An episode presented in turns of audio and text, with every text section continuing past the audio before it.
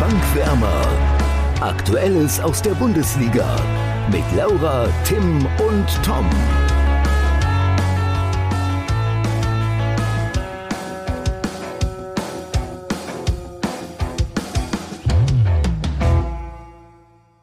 Köln vermöbelt Gladbach, führt, schießt zu Hause drei Tore und verliert trotzdem.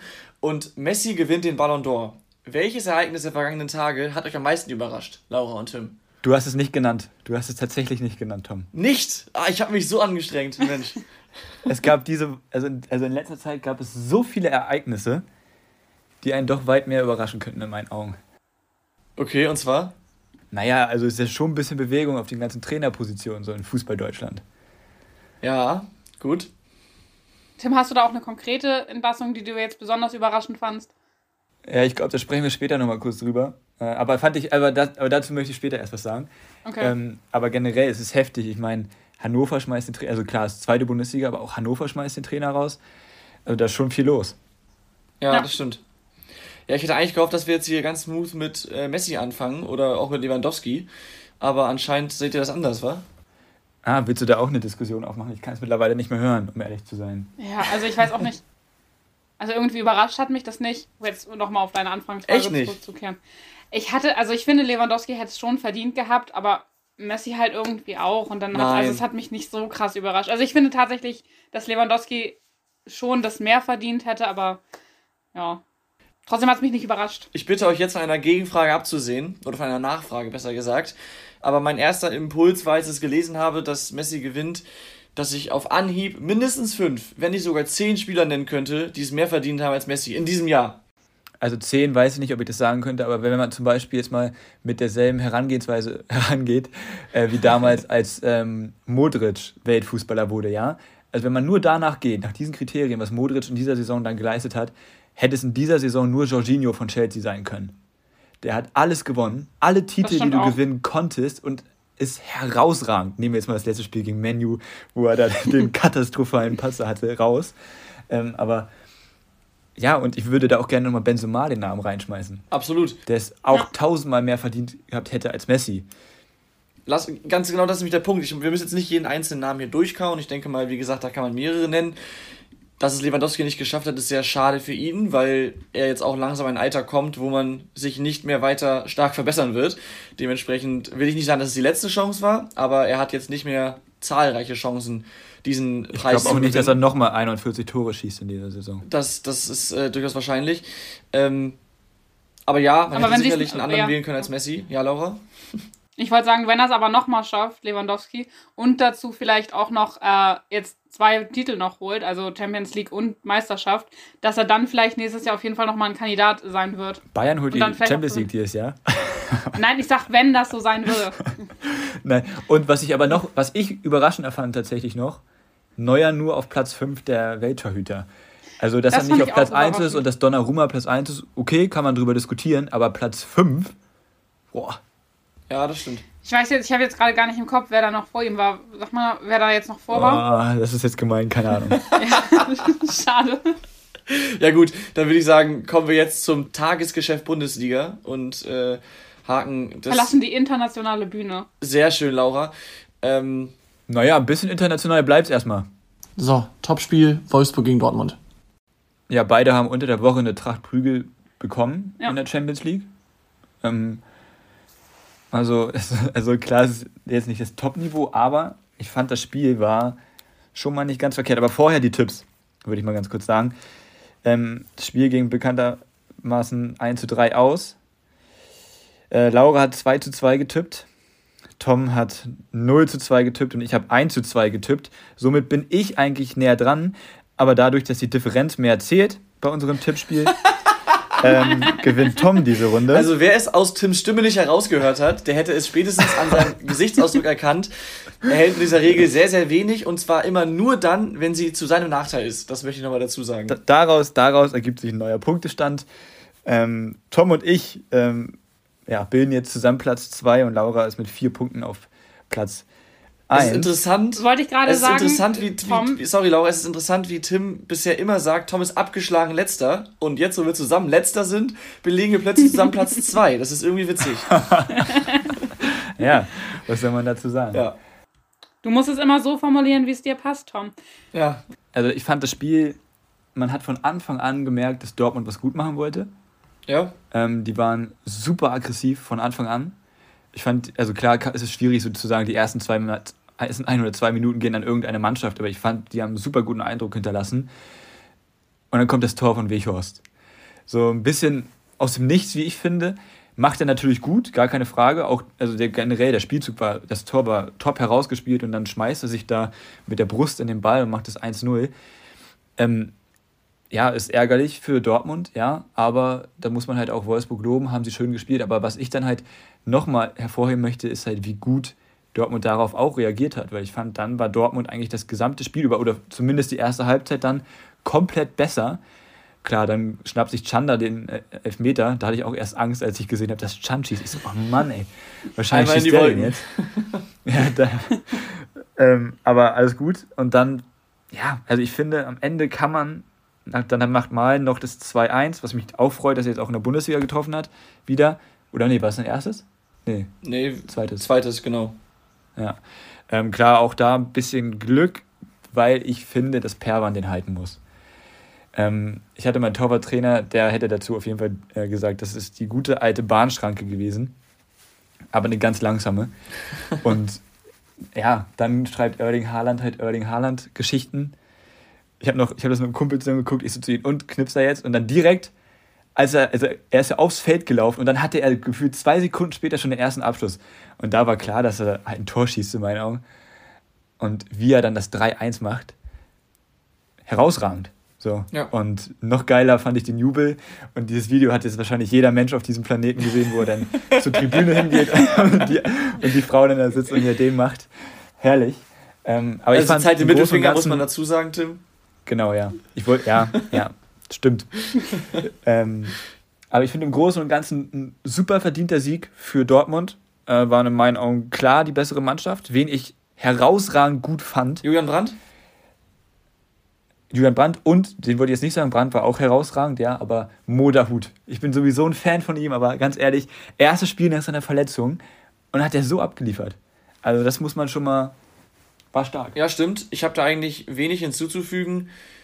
Ähm, was mir noch auf, also vor allem die erste Halbzeit hast du schon gesagt, Dortmund sehr dominant, hatten einfach auch sehr viel Ballbesitz, aber sie haben es halt nicht so gemacht wie, wie oftmals in, in dieser Saison, dass Dortmund dann aus diesem Ballbesitz in 45 Minuten anderthalb Torchancen macht, sondern die haben auch wirklich äh, zum Teil gute Ballstaffetten gehabt und sind auch ins letzte Drittel gefährlich reingekommen, hatten dann auch ihre Chancen. Deswegen auch äh, von Anfang bis Ende ein verdienter Sieg, wie ich finde. Was man Wolfsburg noch zugute halten muss, auch wenn das gerade in der ersten Halbzeit zwischendurch zu kurz kam. Sie hatten ein sehr gutes Umschaltspiel. Das finde ich, haben sie sehr gut gemacht über, über, über ihre schnellen Spieler, wie Luke Bacchio zum Beispiel. Der blüht ja generell total auf in Wolfsburg. Das äh, muss man sagen, dass ihm da der, der Leihwechsel gut getan hat. Und ähm, dann ist es, wie, ich, wie du auch gesagt hast, hinten raus total verdient. Aber man muss dann auch wiederum Wolfsburg loben, dass sie nicht aufgegeben haben. Also auch nach dem 1 zu 3 hatten sie noch ihre zwei, drei Chancen. War auch der ein oder andere Distanzschuss dabei, aber trotzdem, sie hatten ihre Chancen. Und deswegen ist es übrigens auch mein Spiel des Spieltags. Ähm, weil es zwei Mannschaften waren mit verschiedenen Herangehensweisen, aber beide waren phasenweise richtig gefährlich. Und es war einfach ein geiler Kick. Und äh, was da auch ein bisschen reingespielt hat, glaube ich, bei mir, ist die, das Thema Julian Brandt. Der ist generell in den letzten Wochen in ziemlich guter Form, hat jetzt auch wieder ein sehr gutes Spiel gemacht, sehr lauffreudig, sehr spielfreudig, einfach total viel unterwegs. Und ähm, vielleicht, das haben wir jetzt schon öfter gesagt, glaube ich, vielleicht wird er jetzt mal zu einem konstanten Bundesligaspiel auf hohem Niveau.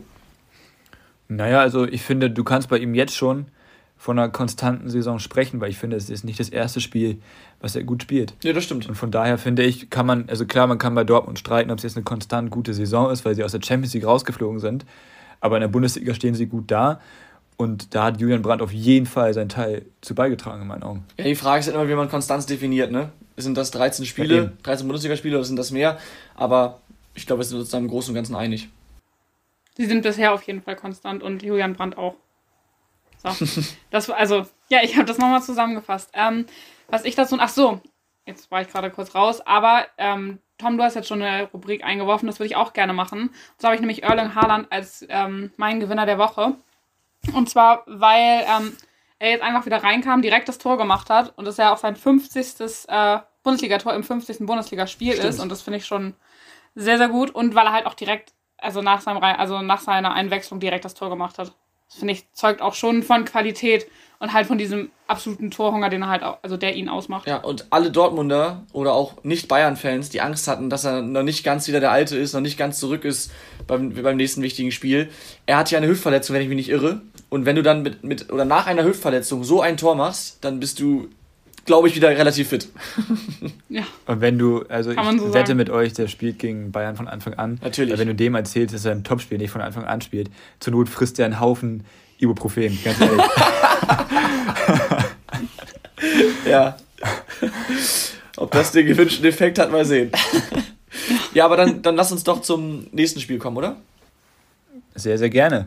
Das war bereits am Freitagabend, wenn ich mich nicht irre. Und zwar lautete die, lautete die Paarung da VfB Stuttgart gegen Mainz 05.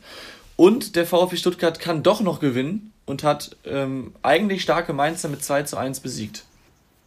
Und das verdient. Das verdient, ja, warum? Ja, also ich fand die, also alleine die Anfangsphase ging klar in Stuttgart. Ich fand, da waren sie klar besser. Alleine von der, von der Spielweise her, von, den, von dem Herausspielen der Chancen. Ähm, was ich glaube, also wen ich richtig gut fand, war Mamouche, äh, der auch vor dem, oh, ich weiß nicht mehr bei welchem Tor das war, ich glaube, das war bei dem Tor von Sosa, wo er dann aufdreht und den Ball nach außen spielt, weil dieser Pass hat halt einfach alles ermöglicht. Ähm, und ja, also Stuttgart hatte jetzt auch mal wieder eine halbwegs schlagbare Elf oder eine gute, gute Elf auf den Platz gebracht. Schlagfertig. Schlagfertig, genau, danke, das ist mir gerade nicht eingefallen. Ähm, und das hat denen einfach mal wieder geholfen. In der 85. wurde Silas dann auch nochmal eingewechselt, was im Stadion, glaube ich, für Gänsehaut gesorgt hat. Wer die Szenen gesehen hat, wird das unterschreiben. Und dann kommt natürlich nochmal das, also klar, Stuttgart führt, aber Mainz ist weiterhin noch einigermaßen im Spiel drin und gleicht dann aus. Und wie sie dann darauf wieder geantwortet haben, weil das zeugt einfach davon, dass es eine Mannschaft ist. Ähm, weil nicht jede Mannschaft, nachdem man jetzt, ich weiß nicht, ich glaube, sechs Spiele nicht gewonnen hat, sechs, wenn mich nicht alles täuscht, ist gefährliches Halbwissen. Müsste ich nachschauen, aber einige auf jeden nicht Fall. Jede, ja. Nicht jede Mannschaft würde wieder dann den Ausgleich so gut wegstecken, sondern da würden dann die Köpfe anfangen zu rattern, oh Mist, jetzt geht das schon wieder los, wir können nicht mehr gewinnen. Und dann reagieren sie so gut und machen halt das 2-1. Und jetzt mache ich den Tom. Jetzt ist Mainz nämlich in der Krise. Drei Spiele, kein Sieg. Ey, Moment. Ja, ich habe noch, noch sagen, nie nach. Bei Mainz jetzt Sorry, ich habe noch Doch, nie nach drei Niederlagen von der Krise gesprochen. Du hast, du hast dafür Nein. gesorgt, dass Van Bommel rausgeflogen ist, Tom. Ja, doch, das war ganz allein du, Tom. Ja, gern, aber gern geschehen, Florian Kofeld. Aber nein, Florian stopp, stopp, stopp. Einmal das, Laura, aber ich habe nie, ich habe nie bei Wolfsburg von einer Krise gesprochen. Ich habe gesagt, was sie nicht gut machen. Ja. Und dann war der Beginn der Krise in der Woche darauf. Aha, ja, du hast es eingeredet. Das, kann man, das können wir gerne so festhalten. Da, ja. das, das, ist okay. Aber ich habe nie ja, das Wort Krise gesagt, bevor es äh, da wirklich eine Krise gab. Aber, gut. Aber dann hast du auch sehr schnell über eine Krise gesprochen. Das ist, na, okay, gut, lass uns nicht daran aufhalten. Ähm, ich stimme dir überwiegend zu, Tim, wobei ich schon sagen muss, dass, also ja, die Anfangsphase der Stuttgarter vor allem war stark, waren sie besser. Äh, Gerade das 1 zu 0 fand ich sehr ansehnlich und ich muss sagen, es war ein bisschen überraschend fast schon, dass Ito dann von da aus der Position der Torschütze ist. Also der ist Innenverteidiger, klar in der Dreierkette, aber trotzdem dass er da diesen Laufweg in die Tiefe im gegnerischen 16er macht, ähm, das ist schon bemerkenswert, wird dann belohnt und deswegen auch ein, ein schöner Treffer. Trotzdem finde ich hinten raus vor allem hatte Mainz schon noch einige Torchancen und kann da auf jeden Fall noch den Ausgleich erzielen. Deswegen, ja, ich würde nicht sagen glücklicher Sieg, aber jetzt auch nicht unbedingt total verdient. Aber wenn man sich mal die bisherige Saison der Stuttgarter anguckt und das Pech, das sie hatten mit ihrem blutigen Nacken, dann ähm, ist der Sieg in der Hinsicht quasi verdient. Ja, also das, das, mhm. das, also das ist jetzt vielleicht bei mir ein bisschen untergegangen, ja. Aber ich fand es halt einfach, also ich fand die Leistung, du kannst jetzt nicht von Stuttgart erwarten, dass sie Mainz, Mainz ist jetzt nicht mehr auf den europäischen Plätzen, aber die sind super gut in die Saison gestartet, dass Klar. sie die an die Wand spielen. Ähm, mhm. Und dann finde ich es halt erstmal gut, dass, man, dass die in der Lage sind, mal wieder zwei Tore gegen die zu schießen. Und dann sind halt auch einfach wirklich mal wieder einzelne Spieler hervorzuheben, wie so zum Beispiel Mamouche, der ein gutes Spiel gemacht hat, der das Tor von Sosa so überragend eingeleitet hat. Und ja, freut mich einfach für Stuttgart, weil da, wo sie stehen oder standen, ähm, gehören sie nicht hin. Ich finde auch, dass sie eigentlich besser sind, als sie jetzt am Anfang der Saison gespielt haben. Aber wir haben ja auch schon viel darüber geredet, dass Eben. sie halt auch Verletzungspech hatten Und ähm, jetzt, wenn jetzt die letzten Spieler alle langsam zurückkehren, dann glaube ich auch, dass die sich aus dem Abstiegskampf so ein bisschen noch vor der Winterpause vielleicht ähm, verabschieden. Ja, kann ich nur zustimmen. Gegen wen spielen sie jetzt als nächstes? Ich bin top vorbereitet, wie man merkt. Das kann ich dir sofort sagen. Sie spielen als nächstes zu Hause ein Freilos am Sonntag um 15.30 Uhr gegen die Hertha. Ja, okay, dann. Natürlich undankbar nach dem Trainerwechsel beim Gegner. Immer schwierig. Heimspiel, ja. Heimspiel bringt jetzt nichts mehr. Wahrscheinlich. Aber ja, wobei, nee, steht noch nicht fest. Steht noch nicht fest. Es steht, es noch, steht nicht noch nicht fest. Also ich spekuliere no. noch drauf, dass Fans da sind. Ich glaube auch, dass, ich glaube auch nicht, dass es komplette Geisterspiele. Also in Bayern, in Bayern finden Geisterspiele statt, ja. In Sachsen ja auch schon. Ja. Aber da ist es halt auch verdient. Ich meine, das ist halt schon. Das sind halt ganz andere Zahlen als hier oben im Norden. Ne? Also ich würde da jetzt nicht von verdient sprechen, aber ähm, da macht es Sinn. Du hast ja hier im ja, Norden andere verdient Zahlen war natürlich jetzt das falsche Wort, aber jeder weiß, was ich meine. Ja, ja, lass uns ja. nicht daran, also. Nicht, ich wollte gerade sagen, das, das, ist auch nicht schön. Weder unsere Entscheidung noch. Wollen wir lieber über ein Spiel sprechen, wo 50.000 Leute im Stadion waren? Sehr gerne. Ja. Ausverkauft. Obwohl, so gerne möchte ich über das Spiel eigentlich nicht sprechen. das macht mich einfach wütend Warum und denn, Laura? Meine Gladbacher haben verloren. 4 zu 1 im Derby gegen Köln. Tja. Also, ich bin immer noch einfach enttäuscht. Vor allen Dingen, weil sie eigentlich kein schlechtes Spiel gemacht haben. Ja, es stimmt. Also, also es war kein. Also ein gutes Spiel war es jetzt auch nicht, aber. Es war kein 1 zu 4 ja. Niederlagespiel, das stimmt. ähm, ich muss sagen, ich, wenn man jetzt mal sich die erste Halbzeit anschaut, ich meine, klar, da steht es 0-0, deswegen kommt meine Aussage wenig überraschend, aber dann hätte man nicht am Ende mit fünf Toren gerechnet. Einfach auch, weil das Spiel sehr, sehr lange gebraucht hat, um in Fahrt zu kommen, finde ich. Also man hat beiden angemerkt, dass sie in diesem wichtigen Derby vor voller Hütte nicht den ersten Fehler machen wollen, quasi. Und deswegen ging das Ganze ein bisschen zu Lasten von klaren Torchancen. Wenn sie aber jemand hatte, oder die besseren Torchancen hatte, dann vor allem Köln, finde ich, in der ersten, im ersten Durchgang zumindest. Ja. Und das, ähm, wie gewohnt in dieser Saison, was sie so stark macht, äh, über viele Flanken. Ich glaube, so sind später auch alle vier Tore entst äh, entstanden der Kölner, alle nach Flanken. Also da ist auf jeden Fall äh, das Mittel der Wahl bekannt und es funktioniert auch einfach immer noch. Und Aber da musst du dich ja auch bei Gladbach fragen, wieso du sie oft so, also wenn du das weißt, warum die so oft zum Flanken kommen, ne? Also irgendwann musst du es ja mal merken. Also ich finde, Gladbach hat einfach die gute Leistung, die sie vorher gezeigt haben, ähm, in den Spielen überhaupt nicht dann bestätigt. Ah, also ich sage ja, puh, ja, sie haben, ich sage ja, sie haben kein extrem schlechtes Spiel gemacht, aber trotzdem musst du halt, also kannst du dich eigentlich im Derby also nicht du musst, 4 zu 1 du musst jetzt, also lassen, stopp ne? mal, also für Köln lief erstmal wirklich sehr viel zusammen. Ja. Ähm, das Tor von Duda, ja. als Elvedi da wegrutscht, das Tor fällt sonst, also das war, also das war ja auch gefühlt nach dem ersten Führung, nach dem 2 zu 1 war, ich glaube, das war das 3 zu 1, ne? Von Duda? Von Duda, das war das 3-1, ja. Ja, das war gefühlt 10 Sekunden nach dem 2 zu 1. Gladbach war überhaupt noch nicht wieder da. Und kurz vor dem 2 zu 1 hatte Jonas Hofmann diese Riesenchance, wo er gefühlt alleine aufs Tor zuläuft. Klar, aus einem spitzen Winkel, aber den musst du dann aufs Tor bringen. Dann kommt noch dazu zweimal Aluminium. Also Gladbach hatte in dem Spiel auch Scheiße am Stiefel. So, und das, dann, ja, dass man dann 4-1 verliert, ist höchst unglücklich. Aber da jetzt zu reden, sie haben die gute Leistung nicht bestätigt, finde ich nicht fair gegenüber Gladbach, weil ich finde, sie haben schon eine okaye Leistung auf den Platz gebracht. Die war jetzt ja, nicht herausragend, das hört sich blöd an nach einem 4 zu 1. Aber für Köln, also, für, also es war wie aus einem Rausch dann. Ja, man muss eben sagen, hin, hinten raus sind, sorry, hinten raus sind äh, aus, aus Gladbacher Sicht, es ist alles zusammengefallen wie Dominosteine.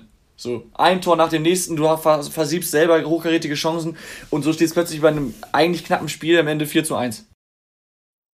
Ja, ich finde auch, dass das Ergebnis zu hoch ist. Du eigentlich führen müsstest wegen, ähm, Sorry, aber du müsstest ja eigentlich führen.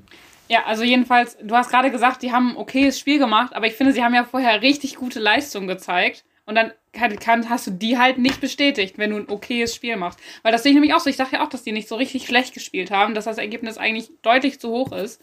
Aber sie haben halt auch nicht so effektiv gespielt und so gut, wie sie es in den Spielen zuvor gemacht haben. Ja, das stimmt.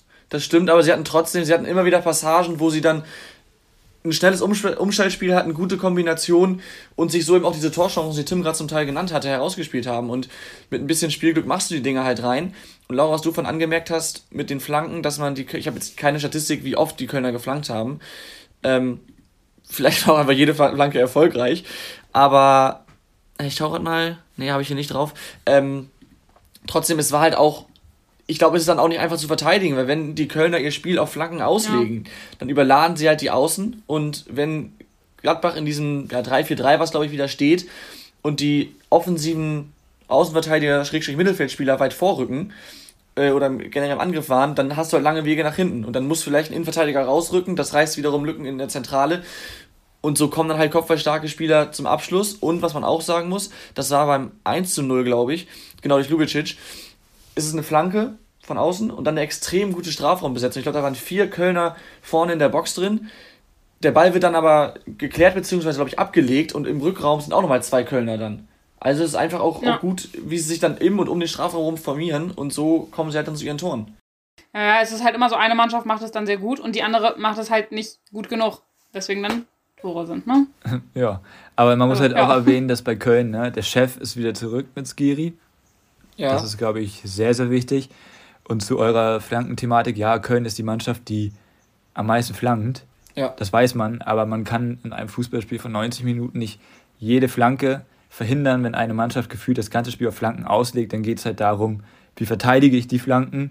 Klar, muss man auch versuchen, die Flanken zu blocken, aber Köln macht es so unfassbar gut, dass es halt schwierig ist zu verteidigen, dass es halt dann darum geht, okay, die Flanken halt irgendwie zu verteidigen. Und Elvedi hatte in meinen Augen nicht den besten Tag zum Beispiel. Ja, und wer auch nicht den besten Tag hatte nach seiner Einwechslung, war Florian Neuhaus man müsste fast sagen, ausgerechnet er, der hat ja das 2 zu 1 verursacht. Erst hat er den Ball quasi schon verloren, dann hat er ihn doch noch irgendwie. Und dann spielt er einen Katastrophenpass, genau in den Fuß von Marc Uth war es, glaube ich, der dann das 2 zu 1 macht. Und das war ja quasi ja, der Anfang vom Ende aus Gladbacher Sicht. Ja, wobei vielleicht die Chance vorher von, von, von Hofmann, aber ähm, sei es drum. Aber guck mal, da sind nicht alle Tore nach Flanken gefallen. Nee, genau, fällt mir gerade ein, danke. Ja. Aber drei von vier. Und äh, wenn, wenn man so will, war das eine ja, dass das 2 zu 1 war quasi eine Flanke von Neuhaus, war ja auch aus, aus halblinker ja, Position, Neuhaus, das ist der, der Fehlpass. Dann hätten wir das Spiel auch abgefrühstückt oder gibt es noch was dazu zu sagen? Dann, Bevor Laura noch anfängt zu weinen. ja, ich bin so kurz davor. Dann lass uns zum, ich glaube, ersten Geisterspiel kommen. Nämlich RB Leipzig, die vor leerer Kulisse Bayern für Leverkusen empfangen haben und prompt mit 3 zu 1 verloren haben. Also mir ist bei den Geisterspielen direkt aufgefallen, wie absolut komisch das ist. Das war ja auch schon am Samstag zuvor beim Spiel ähm, vom Erzgebirge Aue. Das ist so komisch, die ganze Atmosphäre, finde ich. Ja. Allein, allein wie kurz der Jubel, also wie kurz akustisch der Jubel danach im Tor war. Im Stadion hast du ja meistens eine Minute ja, lang Lärmpegel und da war es halt kurz ein Aufschrei ja. von 50 Leuten. Ähm, ja. Aber lass uns, lass uns aufs, aufs Spiel blicken ich finde, Leipzig hat wieder das gezeigt, was wir größtenteils in dieser Saison bemängelt haben. Sie haben auch ein ganz anderes Gesicht gezeigt als zuvor in der Champions League noch gegen Brügge zum Beispiel. Ich finde, das Pressing hat wieder wenig bis gar nicht gegriffen. Das hat einfach nicht funktioniert. Und Leverkusen gewinnt am Ende 3 zu 1, ohne ein wirklich gutes Spiel zu machen. Also sie haben ein vernünftiges Spiel gemacht, solide, aber eben auch nicht mehr. Und dass du damit im Jahr 2021 mit 3 zu 1 in Leipzig gewinnst, ist für die Leipziger vielleicht ein bisschen besorgniserregend. Ja. Also ich finde auch, dass Leipzig wirklich nach wie vor keine gute Saison spielt. Aber das habe ich ja auch schon ein paar Mal gesagt. Und daran ändert es sich. Also ich finde, du darfst eigentlich nicht so hoch gegen Leverkusen verlieren, zumal wenn die kein gutes Spiel machen. Das darf ja eigentlich überhaupt nicht passieren. Also dass du knapp verlierst, finde ich schon, aber so, also ja, mit zwei Toren Unterschied dann doch auch relativ deutlich. Ja, aber ich finde, dazu muss man auch sagen, also da muss man Leverkusen halt auch loben, weil ich finde, dass sie das halt trotzdem, also ich finde, sie haben schon ein gutes Spiel gemacht. Also da jetzt zu sagen, ähm, dass das kein gutes Spiel war, würde ich jetzt nicht unterschreiben. Ich finde, also ich habe mir jetzt nur die Highlights angeguckt, ähm, aber ich finde trotzdem, das, was ich da gesehen habe, dass das Leverkusen schon vor allem in den Umschaltsituationen häufig, also häufig auch nicht gut ausgespielt, aber häufig auch herausragend gut ja, ausgespielt hat über der Florian Trumpf, Wirtz. Der Trumpf war wieder das Umschaltspiel, da hast du recht. Ja, und da war dann halt das Umschaltspiel von RB Leipzig, eben von der Offensive in die Defensive, nicht gut.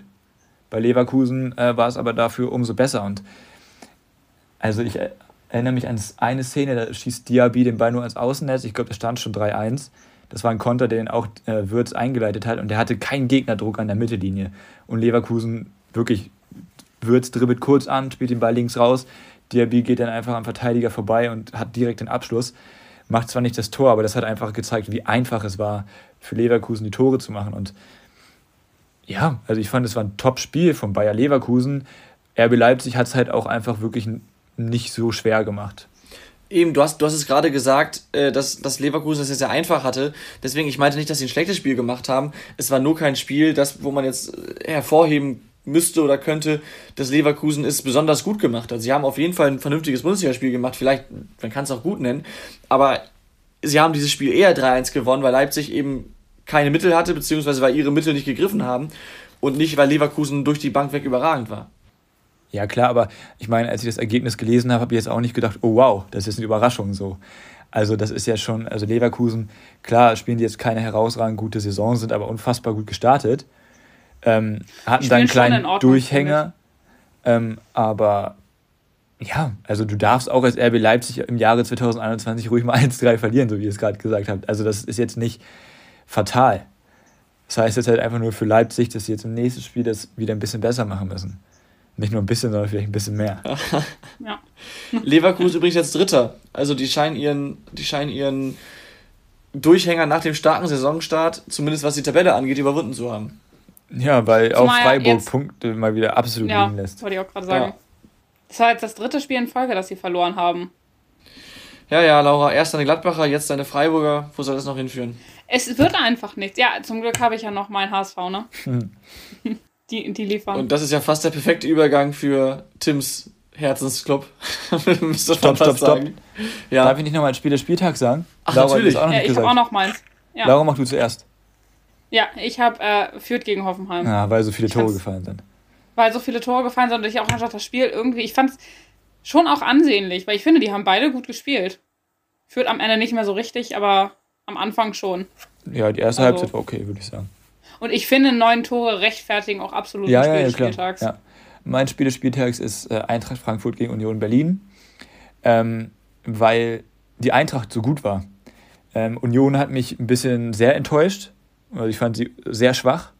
Sie waren anscheinend auch extrem müde, so kam es zumindest rüber. Und Frankfurt, finde ich, hat einfach die Leistung aus den letzten Wochen bestätigt. Und ja. dann haben sie mal wieder das Tor in der Nachspielzeit gemacht. Ja, das stimmt. Ja, du als Frankfurter darfst du echt nicht fünf Minuten vor Abpfiff gehen, ne? nee. Auch nee. wenn du dann vielleicht schneller vom Parkplatz runterkommst. Ich wollte euch natürlich gerade gar nicht übergehen bezüglich des Spiels des Spieltags. Ähm, doch, das doch, nächste Thema, nämlich die Hertha mit dem Aus von Paul Dardai und äh, dem, dem, dem, neuen Trainer äh, Taifun Korkut, hätte ich jetzt noch zum vergangenen Spieler dazugezählt. Aber klar, ähm, macht schon mehr Sinn, das vorher zu nennen. Aber ich würde sagen, dann kommen wir jetzt zu Tims Hertha. Ja, darf Möchtest ich, du dich auch zuerst ja, ja. ja. Also, na klar, meinte ich vorhin am Anfang der Folge das damit, dass ich sehr überrascht war, dass da auf einmal äh, jetzt als neuer Trainer vorgestellt wurde.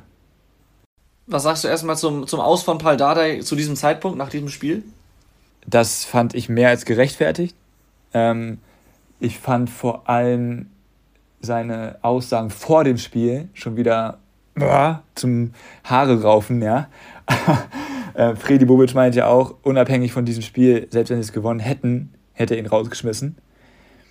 Ähm, und also kurz, er hat vor hat, dem Spiel. Ja, genau, was hat da der ja, Spiel gesagt? Er hat vor dem Spiel gesagt, so diese Woche möchte ich die Köpfe der Spieler leer lassen. Wir werden keine taktischen Einheiten machen. Wir werden hauptsächlich an der Fitness arbeiten, denn die Jungs müssen bereit sein zu kämpfen. Und wenn du eine Woche Zeit hast, dich auf ein Spiel gegen, die, gegen FC Augsburg vorzubereiten, ja, musst du bitte auch mal was Taktisches trainieren. Oder ey, es muss keine taktische Einheit sein, es reicht eine Spielform. Nichts. Und das finde ich so, da denke ich mir halt, okay, dann bin ich mal bin ich, bin ich gespannt, äh, inwiefern sie wirklich kämpfen gegen Augsburg. Und dann war es halt auch ein Kampfspiel und es war ein so schlechtes Spiel. Ich meine, alleine das Tor von Hertha, ja. Ich weiß nicht, ob ihr es gesehen habt, aber bitte, was ist das denn? So, und nach dem Spiel finde ich es mehr, also ich hätte ihn schon viel früher rausgeschmissen. Das ähm, ist durchgekommen in den letzten Wochen. Ja. Ich finde, es ist durchaus zu spät und ich habe auch gelesen, dass ich dann nicht der Einzige bin, der das so sieht. Und dann habe ich den neuen Namen des neuen Trainers gelesen und dachte mir, oh je. Mittlerweile habe ich mich da aber ein bisschen eingelesen, nämlich in diesen ganzen Hertha-Foren. ähm, Und er hatte heute sein erstes Training. Und da war es halt so, dass er halt direkt seine Spielidee ähm, ja, quasi versucht hat vorzustellen oder der Mannschaft nahezubringen. Und seine Spielidee ist, wie hat er es auf der Pressekonferenz gesagt, klar, es ist jetzt wieder so der typische Spruch eines neuen Trainers, die einfachen Dinge herausragend gut machen oder irgendwie sowas in die Richtung. Und das finde ich einfach schon mal eine gute Aussage. Ähm, und direkt in der ersten Einheit hat man halt gemerkt, dass ihm auch das Spiel mit dem Ball wichtig ist. Hat dann da viel auf die Abstände geachtet, was auch in den Umschaltsituationen, was passiert, wenn wir den Ball verlieren, ähm, was passiert, wenn wir den Ball haben, welche Räume müssen besetzt sein, wie muss die Bewegung aussehen. Und da hat er super oft unterbrochen und das ist auch das, was Bobic meinte, dass er ein sehr, sehr akribischer Trainer ist. Und der hat jetzt zwar nicht wirklich häufig lange ausgehalten, aber er hat jetzt ähm, einen Vertrag bis zum Ende der Saison ähm, und dann setzen sie sich nochmal neu zusammen. Bobic und er kennen sich aus Stuttgarter Zeiten, das heißt, er weiß, was er bekommt. Ähm, und da muss man jetzt auf Bobic vertrauen. Und von daher bin ich eigentlich mittlerweile sogar fast ganz guter Dinge, weil es in meinen Augen keine anderen richtig guten Trainer auf dem Markt gibt, bis auf Tedesco vielleicht. Kann ich da direkt einmal kurz was einwerfen? was interessant ist, weil ähm, Sky macht ja immer diese Fragen äh, des Tages und da wurde halt die Frage gestellt, ob Taifun Korkut halt ähm, die Hertha wieder in die Erfolgsspur ähm, bringen Ich habe für Nein abgestimmt. 88, ja, 88 Prozent haben mit Nein abgestimmt. Das finde ich schon sehr viel, tatsächlich. Also, also ist jetzt natürlich keine richtige Aussage und sagt ja auch nichts über jetzt den Trainer oder auch wie das in Zukunft laufen wird. Also, aber ich fand einfach eine sehr, sehr hohe Zahl und wollte das einmal anmerken, weil du jetzt auch gerade so positiv ähm, darüber geredet hast. Aber du hast ja auch mit Nein gestimmt. Ja, am Anfang. Ich würde gern nochmal ein paar Punkte aufgreifen, die ihr gerade gesagt habt.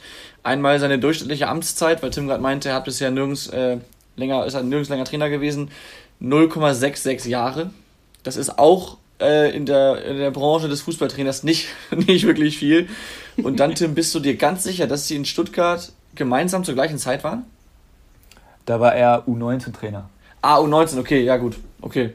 Ich war jetzt bei, bei Profimannschaft, weil das waren verschiedene Zeiträume. Ähm, und zum, zum Trainerteil von Korkut, ich finde, er, er wirkt auf mich immer, macht immer so einen, so einen unsicheren, unglücklichen Eindruck. Das ist halt nur, das ist jetzt meine Wahrnehmung, ich weiß. Aber ich denke nicht, dass ich damit ganz alleine dastehe. Hast du die weiß, Pressekonferenz jetzt auch gesehen? Nee, das habe ich noch nicht.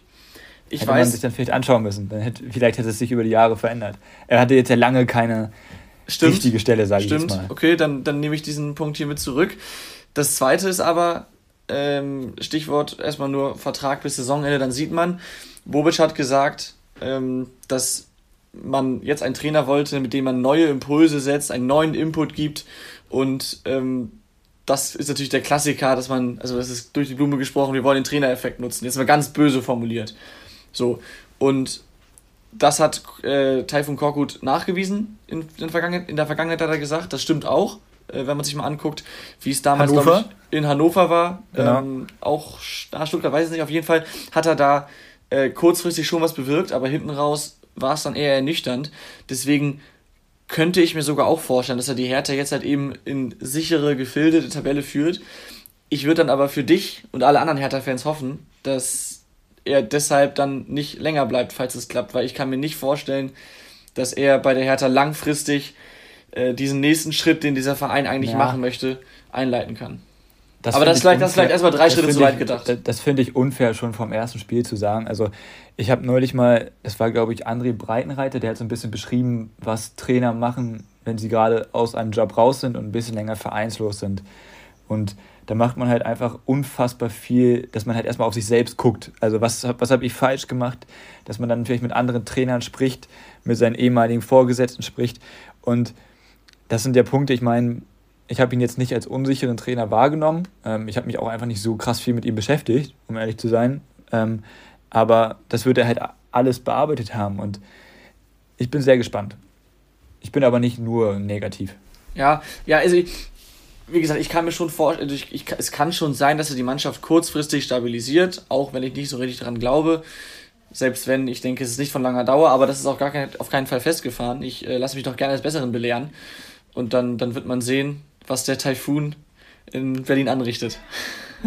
Hoffentlich kommt ein Taifun. Tom, irgendwann müssen wir das mit diesen Wortspielen verbieten, ne? Ja, deswegen würde ich sagen, äh, Ah. Bevor ich mich hier noch zu, zu, sehr selbst feiere, kommen wir zum nächsten Spieltag und zum Topspiel, Tim. Ja, also Dortmund-Bayern, Überraschung, ist das Topspiel. wir waren nicht sonderlich kreativ. Naja, aber da kannst du ja auch nichts anderes machen. Laura, der Tippspielblock ist offen, der Kugelschreiber ist gezückt. Obwohl es bei den Bayern gerade äh, doch drunter und drüber gibt und ich auch finde, dass sie gegen Bielefeld kein ähm, wirklich gutes Spiel gemacht haben, glaube ich, dass die Bayern gegen Dortmund gewinnen werden. Ähm, und zwar mit 2-1. Absoluter Standardtipp. Okay, notiert. Ja, dann nehme ich meins nur weg. Ich tippe 2 zu 1 für den BVB. Und äh, Laura, du hast gerade gesagt, bei Bayern ist die Stimmung nicht so gut. Du hast recht, da brodelt's, aber auch bei Dortmund ist die Stimmung keinesfalls top. Klar, sie haben jetzt gewonnen gegen Wolfsburg, Holland ist zurück. Das ist äh, kurzfristig gesehen mal alles gut, aber äh, die Champions League-Wunde wird immer noch offen sein und auch die Leistung in der Liga war ja nicht immer unbedingt ansprechend. Und ich habe tatsächlich in der Bilanz der letzten Jahre irgendwie nach einer Statistik gesucht, gesucht, mit der ich für den BVB tippen kann. Zum Teil sehr absurde Dinge. Ich war auch schon dabei, wann war das letzte Heimspiel von BVB im Dezember gegen Bayern und haben sie das vielleicht gewonnen? Spoiler, nein, haben sie auch verloren. Deswegen, ich habe eigentlich nichts gefunden, was für einen Dortmunder Sieg spricht. Aber ich will halt Spannung in der Bundesliga und deswegen muss ich auf den BVB tippen. Du hast, hast du nicht auch getippt, dass äh, die Meister werden? Es könnte sein, ja. Am Anfang der Saison. Also, ja. Ich, da musst du ja eigentlich auf die setzen. Richtig. Ja richtig. Ich habe eigentlich auch so ein Gefühl, dass Dortmund gewinnt, weil ich finde, dass es, wenn dann, wenn sie gegen Bayern gewinnen in einer Saison, dann zu Hause. Ähm, ich finde, Bayern hat ein gutes Spiel gemacht gegen Bielefeld. Ähm, Bielefeld aber auch. Und bei Dortmund, ja, die Stimmung ist jetzt vielleicht auch nicht so super. Ich glaube trotzdem, dass der FC Hollywood vielleicht ein bisschen mehr gelitten hat. Und ja. bei Dortmund ähm, Klar, Haaland ist zurück, Rainer ist auch wieder im Training. Äh, wurde heute geschrieben, Bellingham setzt aus heute beim Training. Ähm, heute hat ist Schlag Dienstag. aufs Knie bekommen.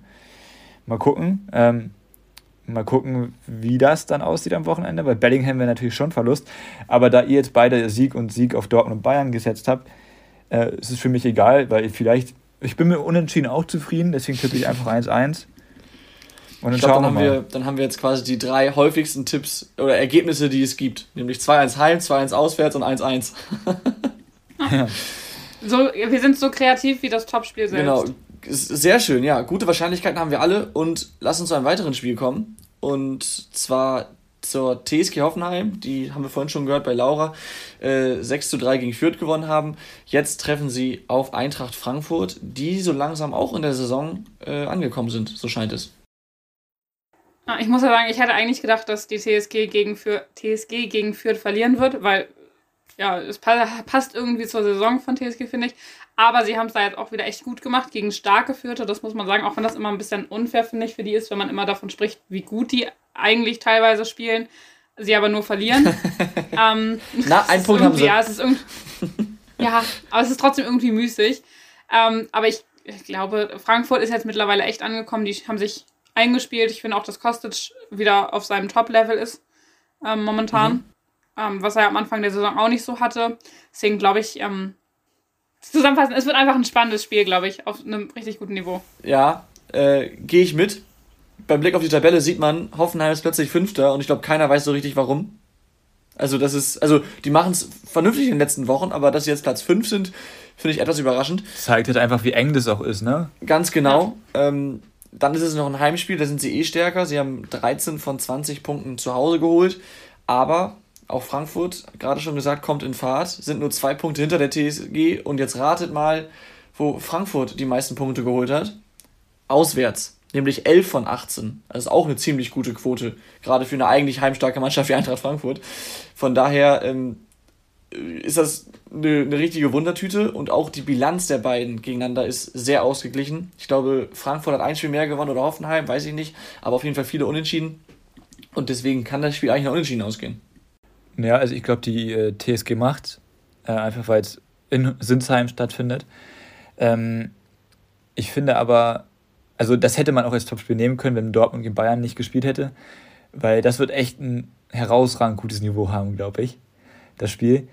Ähm, ich weiß nicht, ob ich es hier gesagt habe, aber ich glaube, Frankfurt und Glasner, dass das echt richtig, richtig gut passt. Ähm, also natürlich waren die Ergebnisse am Anfang nicht gut ähm, und mittlerweile, klar, sind es auch immer späte Siege. Ähm, aber ich nehme es, also ein Gewinner der Woche von mir war auch Frankfurt, hätte ich dann auch schon mal sagen können, fällt mir gerade ein. Ähm, aber es, äh, weil ich finde einfach, man merkt, dass es eine Einheit ist. Alleine wie sie gejubelt haben, als das späte Tor war, ja. Und das ist eine eingespielte Truppe, genauso wie Hoffenheim. Und das Spiel hat auf jeden Fall Potenzial für ein äh, Spiel des Spieltags. Ja, Tim, ich stimme dir grundlegend zu, ich will es auch gar nicht schmälern, aber wenn du in der letzten Sekunde das entscheidende Tor schießt, dann äh, geht jede Mannschaft ab. Egal wie gut die Chemie innerhalb Na, der Mannschaft ist. Nee, nee, nee, nee, nee, nicht so. Nicht mit Trainer, nicht mit allen in der, an der Eckfahne. Nicht immer. Das, das unterschreibe ich zu 0,0 Prozent. Ich glaube, Siegtor in der letzten Minute hast du eigentlich schon immer, dass die meisten mit jubeln. Aber nicht, dass die Spieler den Trainer so mit einbeziehen, dass er mit in der Traube ja, das, ist, dass die ja, okay, Arme ja. um den Spieler liegen. Der war mittendrin. Das zeigt, okay, das, das, machst du nicht mit irgendwem, den, okay, den du scheiße Ja, da gebe ich dir recht. Was den Trainer angeht, gebe ich dir da grundlegend so. recht. Der, der nicht immer so dabei, aber die Spieler in der letzten Sekunde, dass die alle zusammen dann jubeln, ne, das ist ja. ja. Nennen, nennen wir es einen Streitpunkt und schauen uns vielleicht aufgrund der Zeit noch ein letztes Spiel an. Und da schauen wir dann mal etwas weiter nach unten, nach, etwas weiter nach unten in der Tabelle.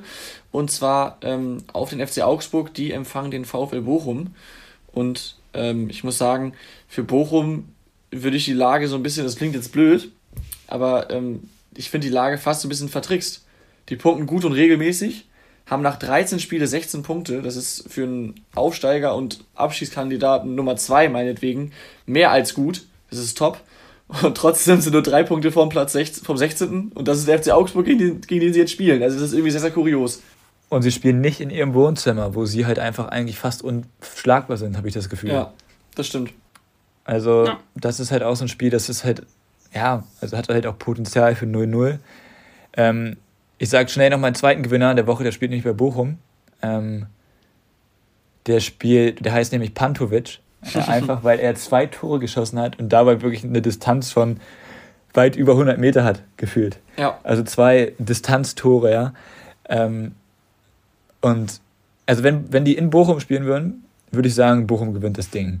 Und Augsburg mhm. ist zu Hause aber auch richtig, richtig eklig. Wird auf jeden Fall auch ein spannendes Spiel.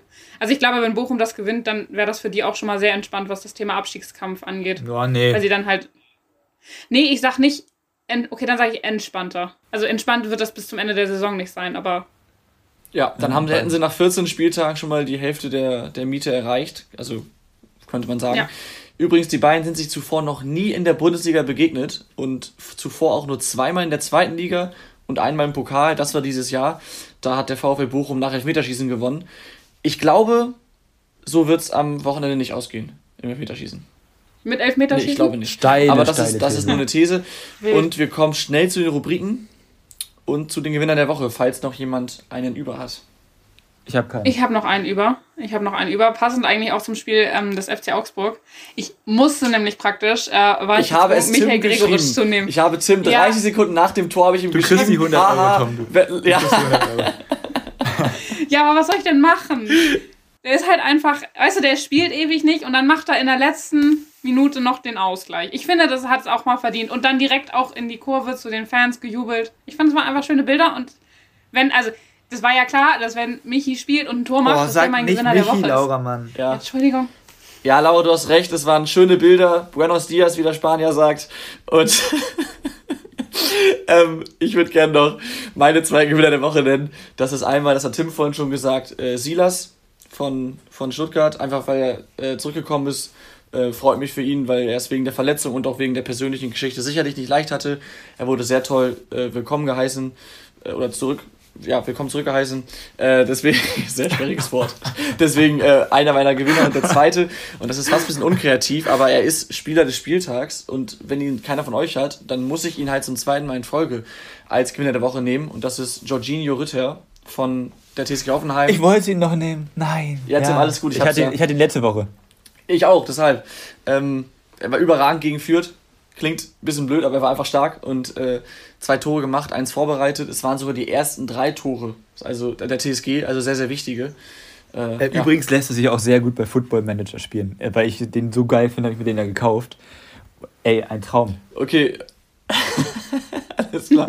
Dann lass uns schnell zur letzten Rubrik kommen. Das sind die Schätzfragen und die habe ich heute vorbereitet. Und ich würde sagen, ich habe sehr, sehr faire Schätzfragen herausgearbeitet. Sie sind, ich würde sagen, interessant, aber keine ist so, dass man sich blamieren könnte.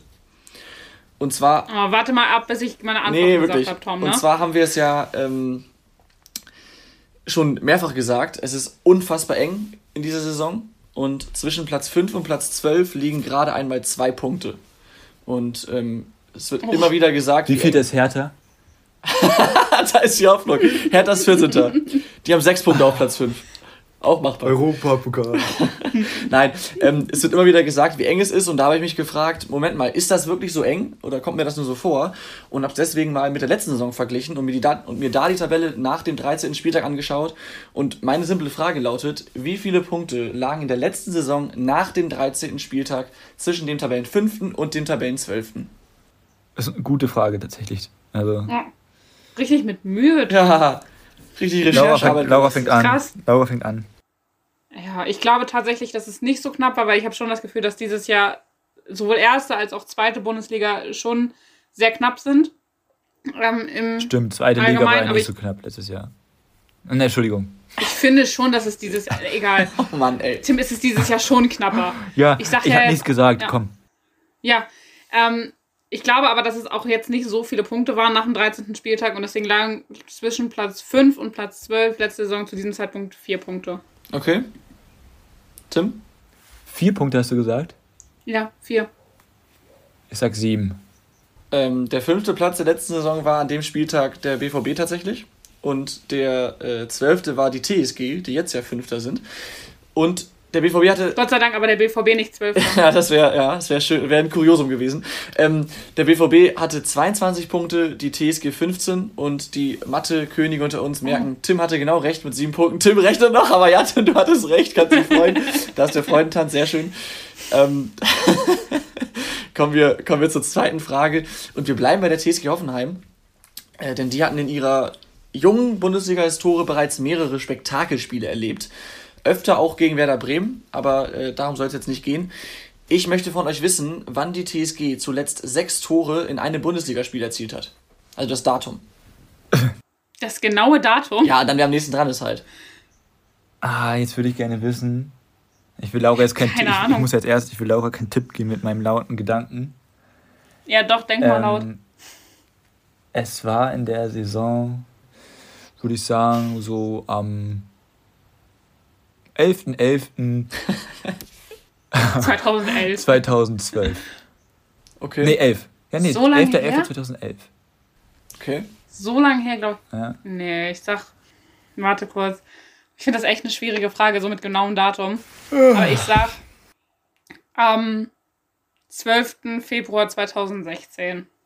Es war ein 6 zu 0 gegen den ersten FC Köln die Torschützen, Torschützen, und jetzt müsstet ihr merken, wer recht hat, die Torschützen waren unter anderem Marc Uth und Serge Gnabry. Tim hat sich erst gefreut und dann hat er die Namen gehört und gemerkt, oh nee, Moment mal. Ähm, Tim, da freu dich doch danach. Doch ähm, es war am 31.03.2018, der Punkt geht an Laura und es steht damit 1 yes. zu 1 yes. vor der Entscheidung. Wann, wann war Ralf Rangnick da mit, mit hier Firmino und so? Das ist ein bisschen her. War das, das war, 2011, 12? Das war zu den Ausläufern der erfolgreichen Bremer Zeiten. Also da war, da war ein oh, Ösil noch in Bremen. Ja, schon länger her. da war mit Sicherheit auch so ein Ding dabei. Aber ja, macht Sinn, das dass es nicht sein. so lange her ist. Das, das kann sein, tatsächlich. Ähm, dann, auch das ist angeklungen, er hat es schon wieder getan. Milos Pantovic hat wieder ein Distanzschusstor erzielt. Dieses Mal aus für ihn wirklich sehr, sehr schwachen 45 Metern. Ähm, ich glaube, er schämt sich ein bisschen. Er hat insgesamt keine wirklich gute Torquote aber er hat wohl die beste Torquote, was Tore aus über 40 Metern angeht. Und meine Frage lautet, wie viele eigene Einsatzminuten, ja, die von ihm selbst, lagen zwischen seinem ersten Distanztor und jetzt dem letzten gegen Freiburg?